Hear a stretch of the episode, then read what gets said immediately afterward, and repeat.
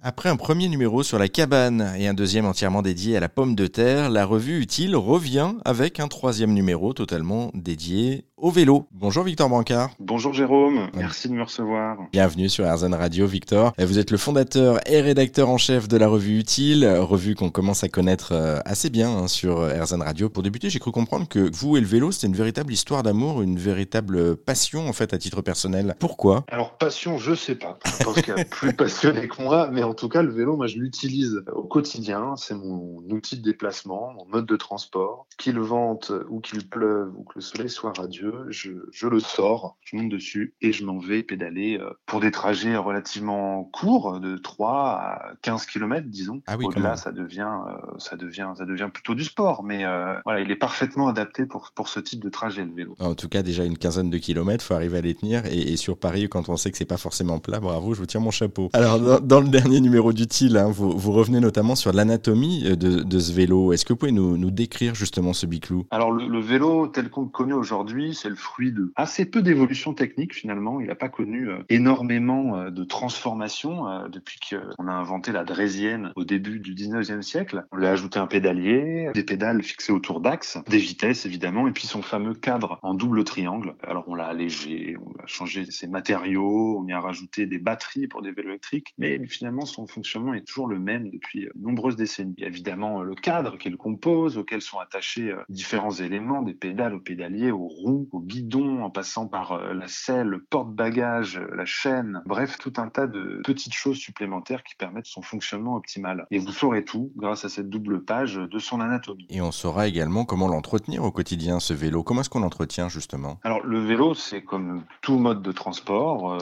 ça s'entretient pour que ce soit efficace. Je pense que régulièrement, deux à trois fois par an, quand on l'utilise au quotidien, en tout cas comme de plus en plus de gens aujourd'hui, euh, une petite révision s'impose. Alors euh, évidemment, huiler un peu sa chaîne, la nettoyer si elle est un peu encrassée avec une brosse souple, nettoyer euh, les zones de freinage autour des jantes avec un chiffon pour pas que ça accroche. Il faut un freinage optimal. Évidemment, on surveille l'état des patins euh, qui ne doivent pas être trop entamés par le freinage, toujours suffisamment plein pour pouvoir assurer un freinage tout à fait sécurisé. La tension des câbles qui doit être pas trop dure. Tout ça, ce sont des petites choses qu'on qu peut apprendre dans la revue. Puis on, cite également des ouvrages plus spécialisés qui, elles, vont beaucoup plus dans le détail et peuvent donner des, des, conseils bien plus spécifiques pour ceux qui veulent rentrer dans la, dans la mécanique du cycle. Alors ça, c'est pour la partie révision, mais alors qui dit révision dit aussi euh, sécurité. On doit penser à quoi impérativement avant de prendre la route quand on prend un vélo? Bah, On doit penser à plusieurs choses parce que en tant que cycliste, on est assez vulnérable sur la route. On conseille évidemment de mettre un casque, d'avoir des freins qui fonctionnent, euh, d'être vu sur la route, notamment quand la nuit tombe, avec des lumières à l'avant, à l'arrière. Pas hésiter à utiliser sa sonnette également, dont le bruit n'est pas désagréable d'ailleurs. Il y en a des milliers et chacun peut avoir le sien. Voilà,